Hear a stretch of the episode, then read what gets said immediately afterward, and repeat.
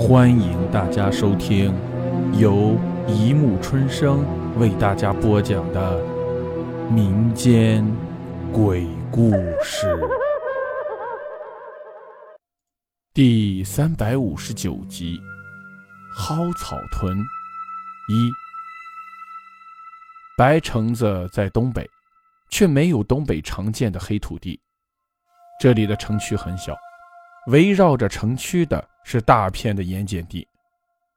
蒿草屯就在无边的盐碱池的最深处，孤零零的，好像与世隔绝。蒿草屯是老名字，不知道从什么时候开始叫的。九十年代末，县里重新规划，把蒿草屯的名字改成了幸福村。这是官名，但在老百姓口中相传的还是老名字。蒿草屯里现在住着的人都是老人、孩子、妇女，青壮年都出去到城里打工了，只有过年时才回来一趟。在城里待惯了的人，会觉得那个人烟稀少的小屯子有种说不清道不明的诡异和凄凉，只有过年时的热闹气氛才能冲淡一点。极少有外人到这个兔子都拉不出屎的地方来，但极少不是没有，这极少的事情，就让老陈头碰上了。老陈头每天晚上起两次夜，时间基本是固定的，十一点多来一次，后半夜两点多一次。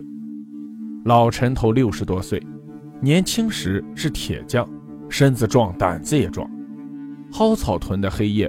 不是那种伸手不见五指的黑，而是一种掺杂着盐碱地的那种花白的混沌的黑。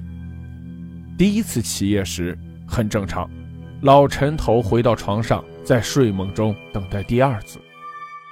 第二次是凌晨两点半左右了，睡眼惺忪的老陈头站在篱笆墙边上，只穿着棉衣短裤，眼望着看不清的黑夜。突然。他发现黑夜在动，微微的动，慢慢的，一个人影从黑夜中凸显出来，同样是黑乎乎的。这里的人睡得都早，小偷也不会偷到这里来，那是谁呢？老陈头仔细看看，确实是个人，晃晃悠悠的。谁？他喊了一句，给自己壮胆。那人不说话，朝他过来了。越来越清晰，是个生人。老陈头赶紧提上裤子，顺手抄起了边上的铁锹。谁？干啥了？他又喊了一句：“老陈。”黑影应了一句，嗓音沙哑：“你谁呀？”老陈头眯起眼睛看着，没认出来。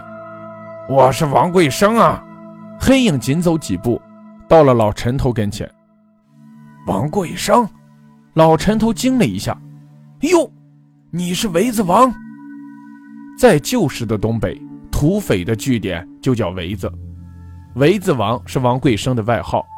这个人在蒿草屯那些老人的记忆里已经是个死人了。七十年代，王贵生可是蒿草屯的一代风云人物，脚一跺，地上都颤三颤。东北的主要农作物是大苞米。当时，王贵生垄断了蒿草屯一带的粮食市场，形成了一个固定的黑市，附近的人必须把粮食卖给他才行。后来，他又在县城弄了两个地下赌庄，主要是供附近的混混们赌牌九。蒿草屯的人都怕他，给他起了个外号叫“围子王”。但让所有人感到意外的是，围子王全家在一夜之间突然蒸发了。活不见人，死不见尸，到现在二十年了，蒿草屯还留着当年围子王的红砖瓦房，做了村委会。如今，围子王突然出现在老陈头面前，如鬼魅一般，但他已经没了当年的威风，成了一个乞丐。好了，故事播讲完了，欢迎大家评论、转发、关注。谢谢收听。